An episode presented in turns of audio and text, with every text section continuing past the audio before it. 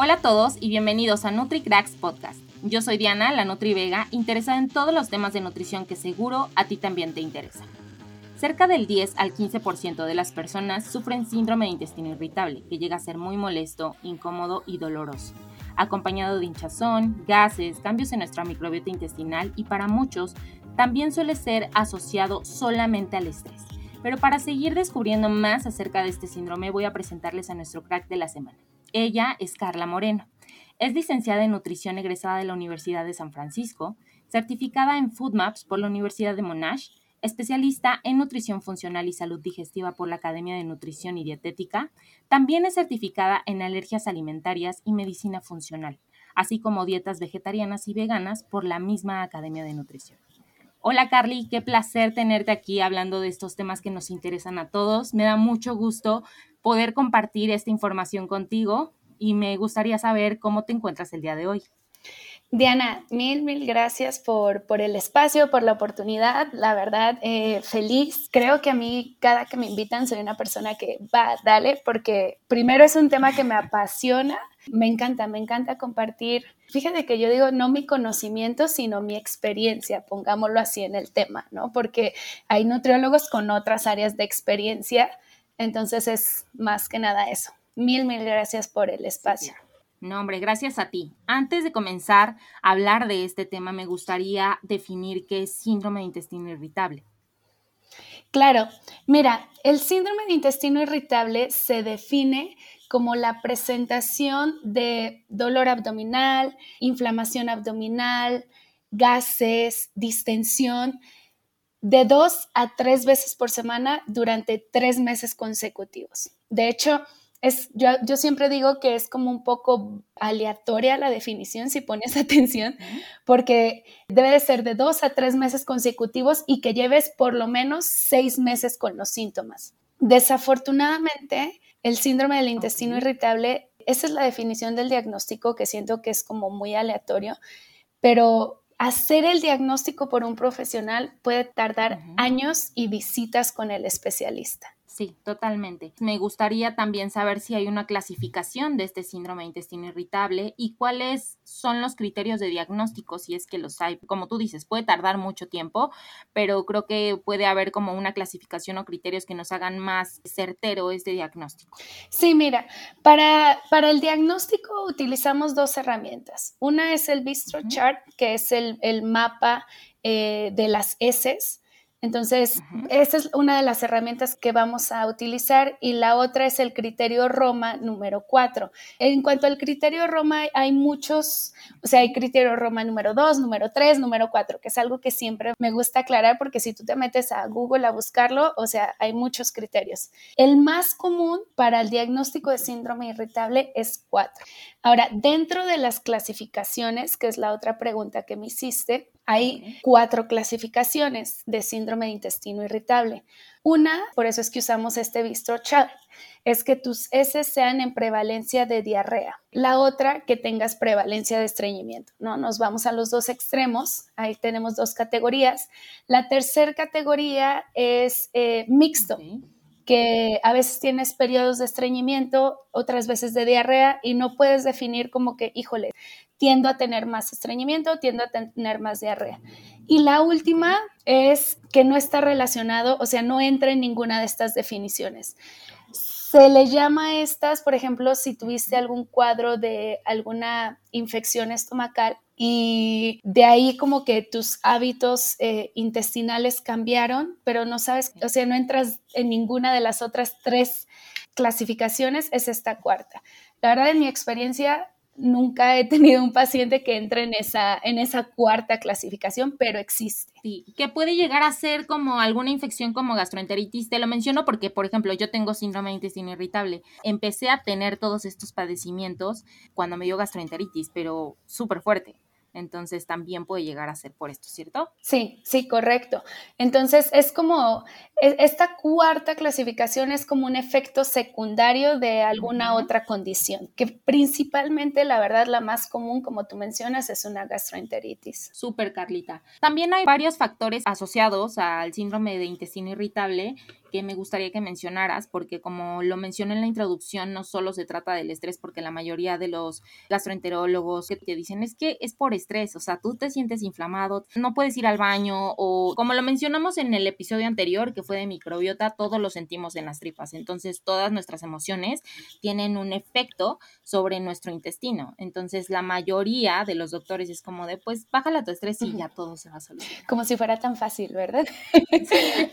Fíjate que es bien curioso y creo que mucho de eso va al diagnóstico, lo que mencionábamos, que los pacientes duran años en llegar a ese diagnóstico. ¿Por qué? Porque primero tú comienzas como a notar, ¿no? Híjole, o sea, no tenía esto, me estoy inflamando, estoy teniendo dolor, ahora tengo estreñimiento y ahora estoy, tengo diarrea, o sea, comienza uno como a sospechar. Vas al médico y te dice, si tienes estreñimiento, te va a mandar fibra o un laxante, ¿no? Pero como que no se indaga más sino como que simplemente es esa solución y vuelves a ir y vuelves a ir porque se vuelve un problema recurrente y es hasta después de años que se hace este diagnóstico. Entonces, como tú dices, afecta totalmente la calidad de vida y va muy relacionada a las emociones. Se dice que son personas que tienen esta hipersensibilidad visceral y afecta directamente algo que se conoce como el eje intestino-cerebro. Y se puede ver reflejado en eh, síndrome de intestino irritable, pero hay muchas otras condiciones que se pueden afectar. El síndrome del intestino irritable, entre sus tratamientos, existe la dieta FODMAPs, que más adelante vamos a hablar de eso. La dieta FODMAP es uno de los tratamientos más efectivos.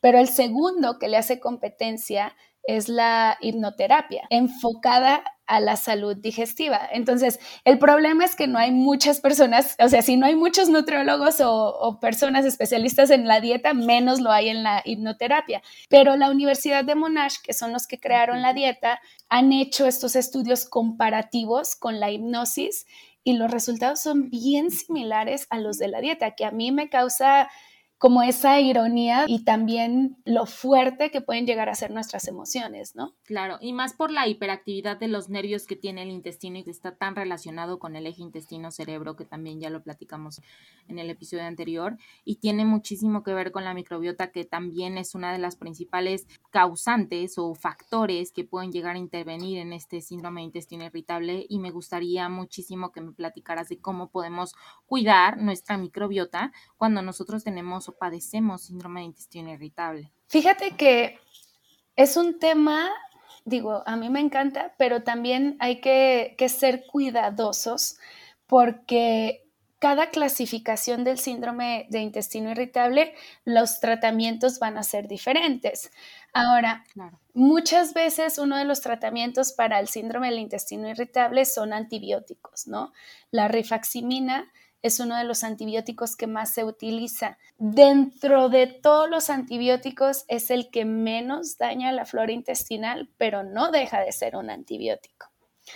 ¿Verdad? Entonces, eh, hablando de microbiota, creo que hay que considerar eh, el, tratamiento también médico, que muchas veces es, es antibiótico para fortalecer nuestra microbiota, por ejemplo, si hablamos de alguien que tenga estreñimiento, pues vamos a enfocarnos en un manejo en dieta baja en FODMAPs, que la dieta de FODMAPs no debe de ser eterna, que creo que ese es uno de los errores que se comete comúnmente. Es algo temporal y tenemos que dar alimentos altos en fibra que no sean fermentables. Entonces es bien importante poner atención al tipo de fibra. También, por ejemplo, otro truco que a veces eh, pasamos desapercibido es que los probióticos pueden dar un beneficio a personas de síndrome de intestino irritable, estadísticamente es del 10 al 30% si los tomas correctamente, ¿ok? Entonces, algo que yo he tenido, por ejemplo, problema con los probióticos últimamente en mis pacientes con síndrome de intestino irritable, es que muchos probióticos traen prebióticos y el prebiótico es alimento para las bacterias de nuestro intestino. Y eso es algo bueno, es algo que queremos normalmente, pero en personas con síndrome de intestino irritable, ese prebiótico, ese alimento a las bacterias, produce más fermentación, porque cuando las bacterias se alimentan, fermentan esas fibras y esa fermentación aumenta los síntomas. Entonces, cuando se va a recomendar un probiótico, hay que leer bien los ingredientes, las etiquetas para... Puede tener prebióticos, hay prebióticos que no son fermentables, pero y también la cantidad, por ejemplo, un prebiótico bien común que le ponen o un tipo de fibra común es el psyllium. Y con el psyllium eh, se recomienda de 3, 3 gramos más o menos. Si lo vas a tomar en una cápsula, nunca va a traer tanto. Pero con la eh, inulina, eh, metilcelulosa, que son otro tipo de fibras, simplemente hay que monitorear. Ahora, va a haber pacientes que sí lo van a tolerar y otros, te lo juro, yo tengo pacientes que el probiótico, por más maravilloso que sea, les acelera los síntomas horrible. Entonces, en las personas con síndrome de intestino irritable, el manejo de probióticos es como demasiada cautela, porque siento que es como el boom ahorita en el tema de microbiota, pero desafortunadamente aquí no.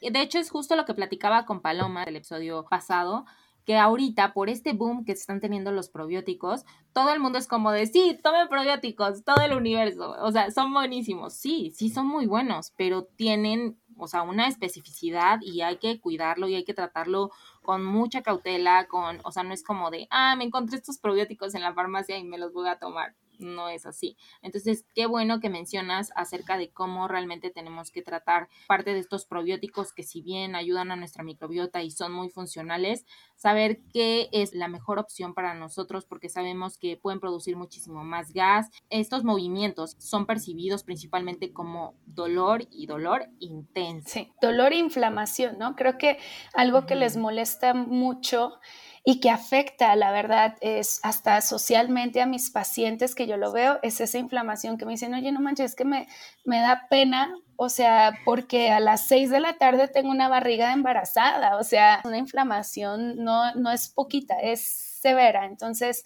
eh, sí hay que tener mucho cuidado con su manejo. Y bueno, pasando ya a otro tema, me gustaría ahora sí tocar la dieta FoodMap, pero antes de que me platiques, me gustaría saber cuál es la definición de FoodMap, porque todos también hablan de redes sociales y yo veo que de repente la gente también dice, ah, bueno, la dieta FoodMap, pero tiene cosas específicas. Sí, bueno, la definición de FODMAPs como tal son carbohidratos de cadena corta que son fermentables. Es, es un acrónimo para las iniciales de estos carbohidratos. El acrónimo es para las siglas en inglés, que es fermentable, la O son oligosacáridos, la D disacáridos, monosacáridos. Pero en sí, en resumen sencillito, carbohidratos de cadena corta, lo que tienen es que se fermentan muy fácilmente. Y hablamos que esa fermentación produce más gas y ese gas más distensión, más dolor, más síntomas. Y cada uno de estos, aparte de esta característica, que son de cadena corta, ¿en qué alimentos los podemos encontrar o cómo podemos identificarlos? ¿Cómo podemos saber que ese alimento pertenece a esa categoría de FoodMap? ¿Dónde los podemos encontrar? No hay como una lista de decir blanco y negro. Hay un mundo de colores inmenso. No podemos decir como que una dieta es lo máximo o es lo peor del mundo. Hay muchas variantes intermedias que se tienen que considerar persona a persona. Lo mismo pasa con la FODMAPs. No podemos decir como que solo en estos alimentos. Hay unos que son muy generalizados como serían las leguminosas, frijoles, lentejas, habas, eh, generalmente son altos en FODMAP. Los espárragos, el aguacate, por ejemplo, que a veces creemos que es un alimento muy saludable, pero algo peculiar de esta dieta FODMAPs, que yo siempre digo tiene sus trueques, por decirlo así, y sus truquitos, es que muchos de los alimentos que creemos que son saludables pueden producirnos síntomas. Algo tan sencillo como mencionaba el aguacate, la manzana, la pera, el mango, los espárragos, el coliflor, el brócoli, etcétera, ¿no? Esos son algunos de los alimentos, pero definitivamente hay un proceso de educación para aprender y manejarlos bien. Algo que a mí me pasa mucho en la práctica es que mis pacientes llegan con síndrome de intestino irritable, ya han hecho varias veces la dieta FODMAP y han fracasado y tienen una dieta muy restrictiva. Entonces, tampoco es la idea del FODMAP. ¿Por qué? Porque si bien los frijoles tienen galactoligosacáridos, que son estos carbohidratos que nos van a producir los síntomas, pues no quiere decir que nunca jamás vas a comer frijoles, ¿no? Sino que va también mucho al tamaño de la porción. Entonces viene ahí nuestra habilidad como nutriólogos en decir, bueno, si te doy media taza de frijoles, puede que tengas síntomas, pero si le bajo un poquito, puede que no y puedes comer frijoles, ¿no? Y no, voy no vas a tener esta dieta súper restrictiva que socialmente es imposible y emocionalmente es peor. Y otro de los que no pasa desapercibido son los polioles. Eh, creo que llega a ser importante porque si bien tú no me dejarás mentir, la mayoría se encuentra en estos alimentos industrializados, principalmente light, y para una persona que a lo mejor va en busca de un nutriólogo, ¿qué es lo que sucede? Le dice, bueno, si tienes que hacer tal vez un déficit calórico, tienes que comer menos calorías de las que buscas, entonces la mayoría de las personas pues busca este tipo de alimentos sin darse cuenta que pues a lo mejor puede decir, bueno, si no como ninguno de, de los otros carbohidratos, pero en realidad sigo sintiéndome inflamada, en realidad sigo sintiéndome mal y no entiendo por qué. Entonces, también es importante que nosotros conozcamos todo este abordaje que pues llega a ser muy específico, ¿sabes? O sea, como te decía, a mí me pasa y yo poco a poco tengo que ir como que descubriendo la verdura que me hace daño, la, la fruta que me inflama, o sea, tal cual, ¿no? Podemos tener un abordaje y decir, ah, bueno, si son todos estos, tengo el listado aquí, pero no todos son los que te caen mal y no todos son los que te caen bien. Exacto, exacto, totalmente. Y sí, claro, Dianita, lo que mencionas de los polioles, fíjate que yo tuve un caso muy peculiar que a mí me pasó con un paciente que, bueno, o sea, dieta FODMAPs, íbamos súper bien y de repente, o sea, como que ¡pum! ¿no? O sea, se dispararon los síntomas y yo, pero a ver, ¿por qué? ¿Por qué? Así el paciente súper aplicado y uno comienza con ese bombardeo de que estoy haciendo mal como nutriólogo, ¿no? Y bueno, me fui súper profunda en mi evaluación. Goma de mascar, utilizaba goma de mascar eh, sin azúcar, pero tiene esos polioles.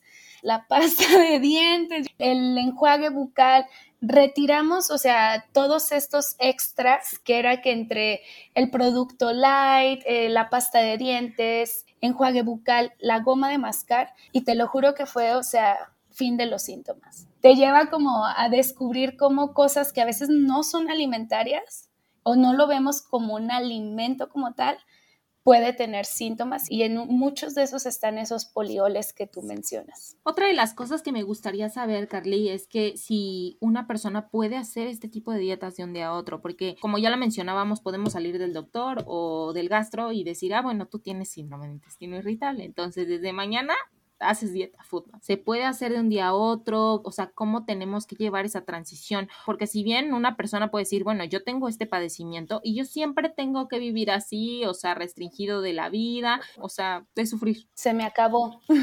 sí. Qué buena pregunta. Se puede comenzar de un momento a otro siempre y cuando tengas la asesoría de un profesional a tu lado, porque es una dieta bien peculiar súper peculiar. Te lo juro que yo he tenido pacientes que, que, son nutriólogos y cuando comenzamos a indagar dicen como que, híjoles, yo no sabía eso, ¿no? O yo no me había puesto atención a esto. Yo idealmente busco que no sea cercano a fechas importantes, es decir, que, ay, la semana que viene se casa mi hermano, ¿no? O me voy de vacaciones. O sea, programarte Idealmente, la Universidad de Monash, quien creó esta dieta y ha hecho la mayoría de investigaciones, ellos dicen la fase inicial, que es esta fase de eliminación de todos los alimentos altos en FODMAP, debe de ser de cuatro a seis semanas. Si en ese tiempo tú no tuviste mejoría de síntomas, es porque esa intervención no funciona. La dieta FODMAP es muy efectiva, funciona del 60 al 80% de las personas, pero hay este factor que mencionamos al principio de, de la entrevista, que son las emociones.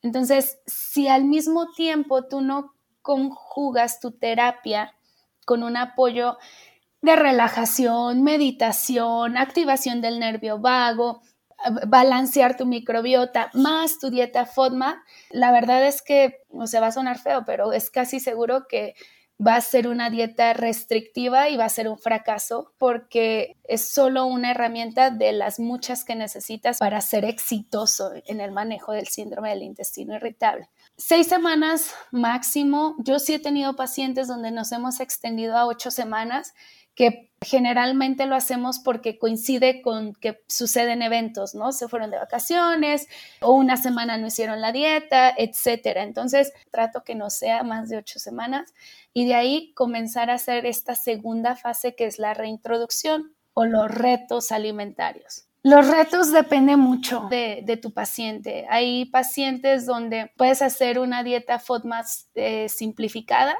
que eso es mucho más rápido cuando los síntomas no son tan severos, pero en alguien que tiene síntomas severos, los desafíos o estos retos alimentarios pueden ser de 7 hasta 10, 12 diferentes, porque comienzas lo que tú decías, ¿no? A subclasificar dentro de los subgrupos, porque por ejemplo los fructanos es, es un solo grupo, pero en los, en los fructanos tenemos el gluten, tenemos el ajo, tenemos la cebolla y puede que toleres el gluten, pero no el ajo y sí la cebolla.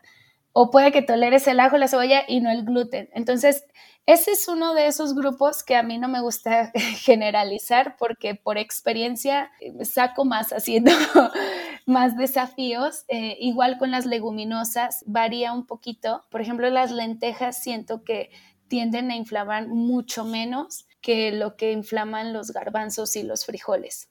Entonces, hay muchas cosas que también entre más lo practicas, compartir la experiencia, la experiencia te va dando estas herramientas. Y de ahí ya la tercera fase es la liberalización, ¿no? De la dieta. Son tres fases. O la personalización, que es cómo voy a vivir, o muchos pacientes me dicen sobrevivir, que a mí no me gusta eso, pero cómo voy a, a llevar este manejo dietético para no tener estos picos en síntomas, pero poder tener una vida lo más normal que se pueda. Entonces ahí es tal cual evaluar niveles de tolerancia por grupos, qué tan frecuente los puedes consumir, porque puede ser que si de vez en cuando tienes un día o dos días altos en FODMAPs, pero los demás días son bajitos, lo puedas manejar. Al final de cuentas, muchas veces los síntomas no se resuelven al 100%, pero son manejables y lo importante es que no sigan afectando la calidad de vida del paciente.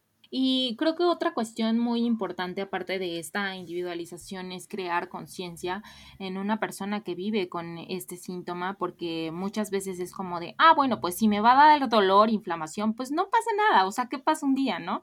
Pero realmente llega a ser una inflamación crónica que también tiene un efecto no tan bueno, como tú lo sabes, respecto a esta parte intestinal.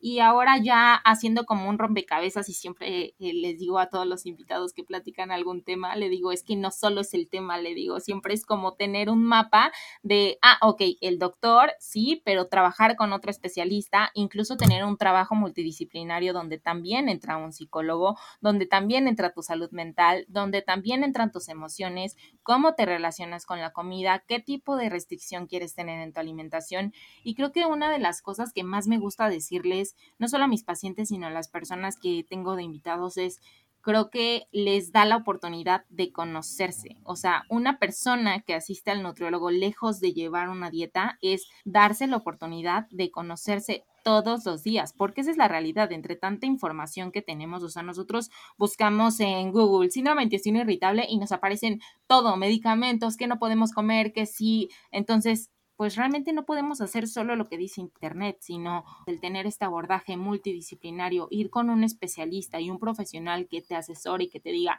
oye, vamos a descubrir qué te funciona a ti y qué es bueno para ti. Y sobre todo que esta persona también tenga experiencias, una, llevar tu salud y tus emociones a otro nivel y hacerte sentir lo más saludable posible. Y creo que algo muy, muy importante es poner en prioridad siempre la salud de nuestros pacientes, porque de repente a mí también me han llegado pacientes que me dicen, oye Diana, sí, pero es que quiere estar así, y yo, pero ¿cuál es la prioridad? Vamos a darnos cuenta de la situación, ¿no? Porque nosotros buscamos de repente estándares y cosas que se alejan muchas veces del objetivo en cuanto a salud que nosotros buscamos. Entonces, me parece increíble toda esta información que me mencionas acerca del síndrome de intestino irritable. También me gustaría saber si hay algunas estrategias, aparte de FoodMap, que lleguen a funcionar. Descanso, agua, fibra, que también ya lo hablamos con los probióticos y los prebióticos, pero me gustaría que tú me dieras más información de eso. Pues mira, en sí la dieta FODMAP va muy enfocada a salud digestiva, algo que me preguntan mucho, ¿no? Es como, oye, Carlis, ¿qué nivel de macronutrientes, no? ¿Qué tanto de esto? ¿Qué tanto del otro? ¿Cómo haces tu cálculo? Yo siempre respondo, yo quizás seré una nutrióloga diferente. Yo no me enfoco en el cálculo. Para mí no son las calorías, para mí no es que si es un ayuno intermitente, no, o sea, para mí es pensar, o sea, si mi paciente come tres veces al día, yo no le voy a venir a decir que coma seis o si está acostumbrado a esto, vemos. Si hay conductas alimentarias que no son correctas, lo platicamos y lo abordamos de manera individualizada. Pero estrategias como tal, creo que lo importante aquí es la dieta no está diseñada para que una persona pierda peso. No es una dieta para bajar de peso, no lo es. Es una dieta para la salud digestiva. Y si tu idea es bajar de peso más allá de tu salud digestiva. Como dijiste, Diana, pues entonces nuestro abordaje será otro. Si tu prioridad es reducir tus síntomas, mejorar tu calidad de vida, mejorar tu salud, o a veces como lo que hablamos con mis pacientes, o sea, poder dormir bien porque el reflujo no me deja, entonces ahí sí ya manejamos la dieta y créanme, 100% de los casos, si los pacientes hacen lo que nosotros decimos, bajan de peso. O sea, nosotros ni siquiera lo consideramos porque sabemos que va a pasar. Entonces, no es una dieta para bajar de peso. Se tiene que ajustar a las necesidades personales, es decir, se han hecho estudios de la dieta FODMAPs en atletas, se, se ajusta a las necesidades de un atleta, que quizás son eh, más altas en proteína, ¿no? Es diferente si está en etapa entrenando, en competencia o en etapa de descanso. Entonces, las necesidades se ajustan a las necesidades individuales en cuanto al cálculo, macronutrientes, etc. Estrategias, cuidar si es síndrome intestino irritable con estreñimiento, ahí nos toca jugar con la fibra, porque con estreñimiento, pues queremos promover que esto no, no siga pasando y con diarrea, pues que tengamos más solidez en las evacuaciones. Entonces, esos serían como los puntos. Yo me apoyo de los probióticos, pero no es como mi única herramienta. Y si son los apropiados. Y obviamente de ahí hay pacientes, por ejemplo, la cafeína, hay pacientes con estreñimiento donde la cafeína ayuda a que tengan evacuaciones. Entonces, evaluar tolerancia a la cafeína independientemente de si tiene estreñimiento, si tiene diarrea, que es cuál es el efecto gastrointestinal, porque en cada persona es diferente el efecto que la cafeína tiene. Lo mismo el alcohol, ¿sabes? Estos son los pros, estos son los cons. Vamos a hacer esta intervención de cuatro a seis semanas, lo menos que se pueda consumir alcohol, ¿no? Lo menos. Otra estrategia, la meditación, estar bien con nosotros mismos, perdonarnos, yo siempre digo, somos a veces muy, muy duros con nosotros, perdonarnos, liberarnos, aprender a manejar nuestras emociones, eso va a ser un gran impacto junto con la dieta. Creo que esas son como las principales estrategias porque al final de cuentas, volviendo a lo que hablamos al inicio, pues las emociones las sentimos en el estómago. Para muestra, como dicen, cuando estás enamorado y sientes esas maripositas, es lo mismo donde estamos enojados y sentimos el nudo ahí en la panza, ¿no? Creo que eso sería como lo principal para iniciar y sobrellevar esta condición. Y digo, no está de más también volver a recalcarles que realmente pues nuestro intestino es nuestro segundo cerebro y que tenemos que cuidarlo. Entonces, si tenemos un padecimiento, trastorno como esto, necesitamos realmente darle la importancia y que sea prioridad de cómo quieres sentirte. Como bien dices, la individualidad que debe de tener una persona lejos de un objetivo de quiero verme así es primero cómo te quieres sentir. ¿Por qué? Porque primero está la salud física, la salud mental, la salud intestinal, todo lo que tenga que ver con esa plenitud y sensación de bienestar creo que es sumamente importante y me gusta muchísimo el enfoque que tienes, o sea, no solo de hablar de salirnos de este estigma que muchas veces vemos incluso en redes sociales y tener esta información es súper valioso para nosotros saber qué es lo que tenemos que hacer y no tomarlo a la ligera, o sea, no de, ay, pues yo creo que me hizo daño y me inflamé y es una frecuencia muchísimo más alta en una semana es ser algo de importancia y pues le pongamos foco y lupa y encontrar a un profesional que nos apoye y que nos dé la mayor parte de estas estrategias que tú ya las conoces y las sabes y, y todas las personas que tengan dudas y preguntas acerca de estos padecimientos obviamente Carly le pueden enviar un mensaje para que pues los apoye sobre estos temas y para que les dé más información. No sé si tú quieras agregar algo de síndrome de intestino irritable. Como para cerrar ahí con el síndrome del intestino irritable, creo que Hipócrates, que es el quien consideramos el padre de la medicina, él dijo, todo comienza por el intestino. Y siento que se nos olvida, ¿no? O sea, esos síntomas gastrointestinales es, o sea, algo tan sencillo, tan sencillo como el reflujo. O sea, no es normal, no es normal tener reflujo, no es normal no hacer bien del baño, no es normal. Y hay que ponerle atención. ¿Por qué? Porque todo comienza por el intestino. No lo dice Carla Moreno, lo dijo Hipócrates hace un montón de años, ¿no? Yo soy fiel creyente, todo comienza por el intestino. El 80% de nuestro sistema inmune está en nuestro intestino hemos aprendido que enfermedades autoinmunes, como lo es el lupus, diabetes, el autismo, depresión, ansiedad, síndrome de intestino irritable, acné, eczema, psoriasis, rosácea, o sea, por nombrarte algunas, se pueden solucionar desde el intestino. Entonces, creo que hay que desnormalizar eso. Como que llevas tantos años con reflujo, ¿no? O tomando meprazol se nos hace más fácil tomar el omeprazol tres, cuatro veces por semana y decir, pues esto como que no está bien, ¿no? Claro, y de hecho eso es algo que hace muchísima, bueno, en realidad la población en general, o sea, es como de, me siento mal, tengo reflujo, me siento inflamada, un omeprazol, entonces... Una buscapina. o sea, realmente se toman cualquiera, y ya lo último es un antibiótico por el dolor tan fuerte que están teniendo, se sabe que la, mayoría de los medicamentos antibióticos y bombas inhibidoras de protones, pues dañan muchísimo la microbiota. Entonces, si nosotros queremos acercarnos a, un bienestar desde el intestino y desde la microbiota, pues nos estamos alejando cada vez más tomando esto. Sí, se estima que por cada dosis o ciclo de antibióticos que tú tomas, puedes tardar hasta dos años en recuperar tu microbiota a como estaba antes de ese, de ese periodo de antibióticos. Imagínate, o sea, hasta dos años. Y en esos dos años ya volviste a tomar antibiótico casi por seguro, ¿no? Entonces, la verdad, eh, afortunadamente ya por lo menos se necesita una receta en nuestro país. Antes lo vendían como pan caliente, pero los inhibidores de la bomba de protones los venden como pan caliente, ¿no? Y, y no son normales, o sea, tomar antiácidos no es normal.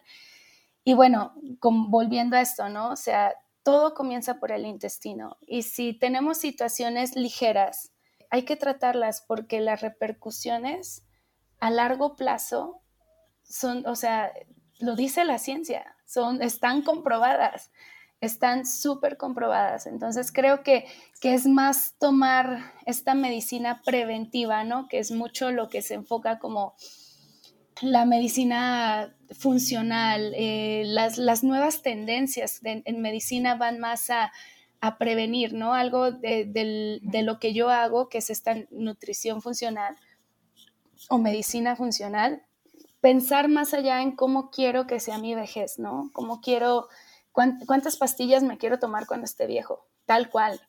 ¿Cómo quiero vivir? Quiero vivir con dolor, con inflamación quiero tener buena memoria porque hasta la salud cognitiva va relacionada a nuestra alimentación. Carly, me da muchísimo gusto escuchar toda esta información y realmente me deja pues bastante panorama, no solo para mí, sino para las personas que nos escuchan acerca de este tema que sé que es un padecimiento usual y que tenemos que darle foco y tomar acción respecto a trastornos y padecimientos que tenemos a diario y que como tú dices no son normales, no tenemos por qué normalizar. Entonces, ¿por qué no acercarnos a alguien que nos pueda apoyar? En este caso, alguien como tú. Antes de terminar, te vuelvo a agradecer tu presencia, el espacio que me estás dando y toda esta información que me brindas. No sin antes mencionar tus redes sociales, dónde te pueden encontrar, toda la información que tú promueves. Ay, Dianita, gracias, mil gracias. Yo la verdad soy mucho más activa en Instagram, estoy como Bites and Balance o Carla Moreno, también me pueden encontrar, Bites and Balance. Hacemos cursos para profesionales, de hecho estamos por comenzar el 19 de abril nuestro segundo formato del curso en nutrición funcional va totalmente enfocado a profesionales de la salud. Está avalado por la Academia Americana de Nutrición y Dietética Perfectísimo, Carly. Muchas gracias por toda esta información. No se olviden seguir a Carla y seguir también la página de NutriCracks en Instagram, Twitter. Recuerden que también aparte de estar en Spotify, estamos en Google Podcast, Apple Podcast y también en el canal de YouTube.